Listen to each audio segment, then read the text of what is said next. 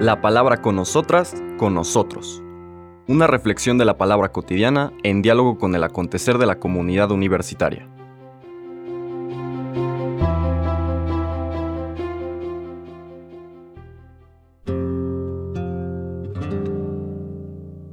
Hola, buenos días. Bienvenidas, bienvenidos a la palabra con nosotras, con nosotros. Hoy lunes 6 de febrero de la quinta semana del tiempo ordinario, continuamos nuestro recorrido de la mano de Marcos para este conocimiento interno del Señor Jesús. Ya estamos en el capítulo 6, terminándolo prácticamente, versículos 53 al 56. Recordamos la semana pasada que la enseñanza fundamental del Evangelio era que para aquellos que tenían confianza y abandono en Jesús, la vida cambiaba. El Señor tenía la posibilidad de transformarles la vida. Pero había personas que no tenían ni esa confianza, porque tenían puesta su confianza en otras cosas, en sus prácticas religiosas, en lo que pensaban que Jesús era, digamos la versión o la imagen que tenían de él, etc. Solo quienes daban ese paso y también subrayábamos que a veces ese paso implicaba llegar a un nivel de desesperación, ¿no?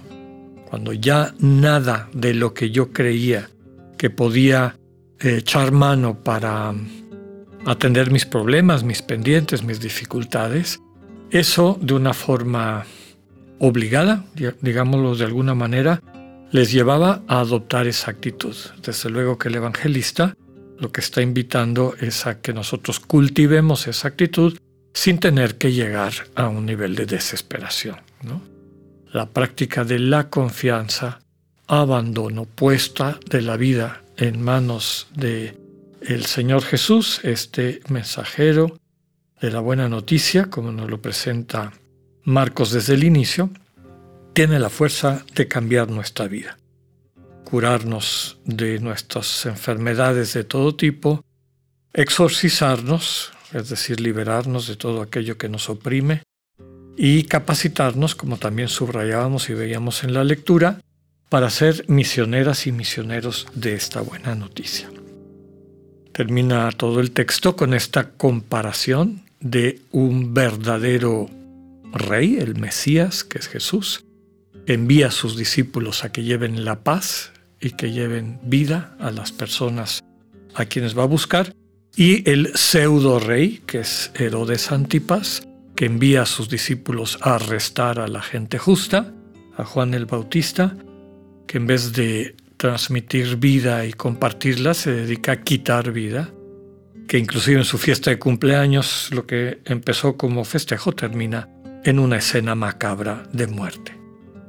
Lo que vamos a leer ahorita es una especie de resumen final de todos estos relatos. Y ahorita voy a decir que, que quedó fuera de nuestra lectura porque fue el fin de semana y no lo, no lo comentamos, que básicamente es el relato de la multiplicación de los panes, como Jesús después de la multiplicación de los panes, en las, para la cual involucra a sus discípulos, recordemos esto también, les pregunta, les pide a ellos que den de comer a la multitud. Desde luego que aquí hay un mensaje misionero importante que no podemos perder de vista, pero les da la clave para que nuestros cinco panes y dos pescados, esto que a veces parece que no alcanza ni para nosotros y nosotras mismas, cuando se lo entregamos a Jesús y escuchamos sus indicaciones concretas sobre cómo repartirlo, nos convertimos en testigos del milagro de la multitud saciada, es decir, de todas las personas que son atendidas, bendecidas a través de los dones, talentos, nuestros cinco panes y dos pescados que Dios nos ha dado. Entonces, ese es el mensaje de, de ese relato de la multiplicación de los panes nuevamente este contraste de Jesús con las autoridades tanto civiles como religiosas de la época y cuál es el mensaje que le transmite a sus seguidores. Que aquello que tienen se convierta en servicio, finalmente en, en vida para sus hermanos y hermanas. El texto nos dice que Jesús después va a hacer oración solo, manda a los discípulos a que vayan a la otra orilla del lago mientras él se queda haciendo oración solo ante su Padre. Termina toda esta escena un poco larga de la multiplicación de los panes con la llegada de Jesús caminando sobre las aguas, que tiene desde luego el significado simbólico de que Él tiene el poder de caminar por encima del caos, lo hemos explicado en otras ocasiones, que para el pueblo judío el agua era el caos, ¿no? y le tenían pánico.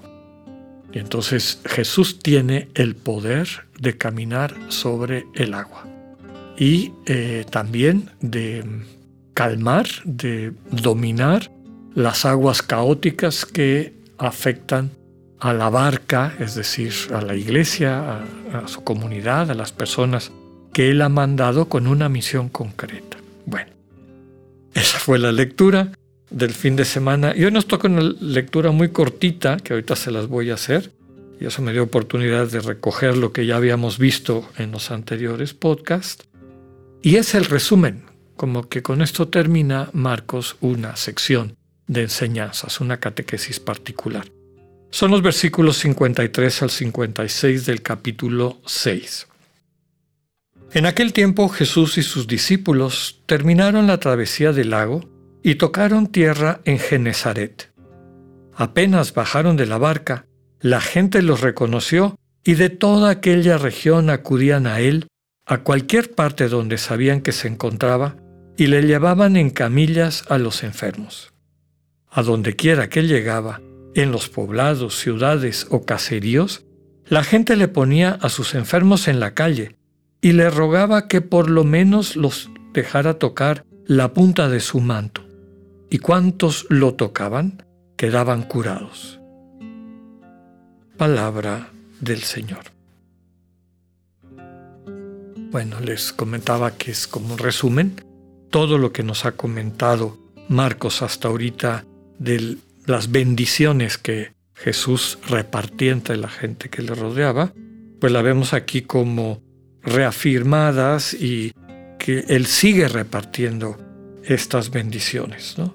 Acudían a Él los enfermos, ¿no?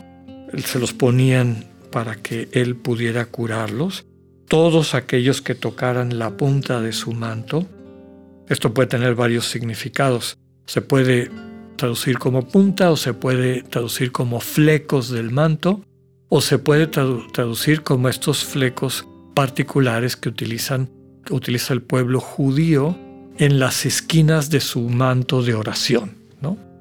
Entonces tendría también este como sentido simbólico el que se acoge a la oración de Jesús, el que se pone en sus manos como el que ora, el que intercede, el que por su relación especial con el Padre nos lleva a transformar nuestra vida desde esta voluntad del amor que sana, que proviene del Padre y que encarnado en Cristo llega hasta nosotros. Entonces todo aquel que se acoge a Jesús, todo aquel que toca en el sentido de acercarse de manera concreta a ponerse en sus manos, queda curado entonces vemos claramente esta especie de resumen e invitación, ¿no?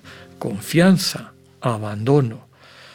No es necesario que llegues a esos niveles de desesperación para que des el paso de permitirle a Dios transformar tu vida. Decíamos que Jesús va de un lado a otro del lago y esto es signo de cómo la iglesia primitiva trata de incorporar a pueblos que a lo mejor vivían separados como los paganos y los judíos. Ahora Jesús vuelve a Galilea, Genezaret estaba en Galilea, en la orilla noroccidental del lago, muy cerca de Cafarnaúm, y lo que empezó en Galilea vuelve a terminar en Galilea. Entonces, gente de todas estas comarcas se acercan porque saben que Jesús tiene la capacidad de sanar. Finalmente yo diría, no solamente algunos van, sino que algunos interceden llevan a los enfermos en camillas y para eso hace falta alguien que por amor al enfermo lo lleva. Luego dice también que la gente ponía a sus enfermos en la calle y le rogaba a Jesús, es decir, intercedían por esos enfermos. Invitación desde luego a la comunidad cristiana a el misterio de la oración de intercesión, que es poner en las manos de Jesús con esa misma actitud de confianza y abandono a las personas que o se acogen a nuestras oraciones o queremos nosotros pedir interceder por ellas. Que tengan un buen día, Dios con ustedes.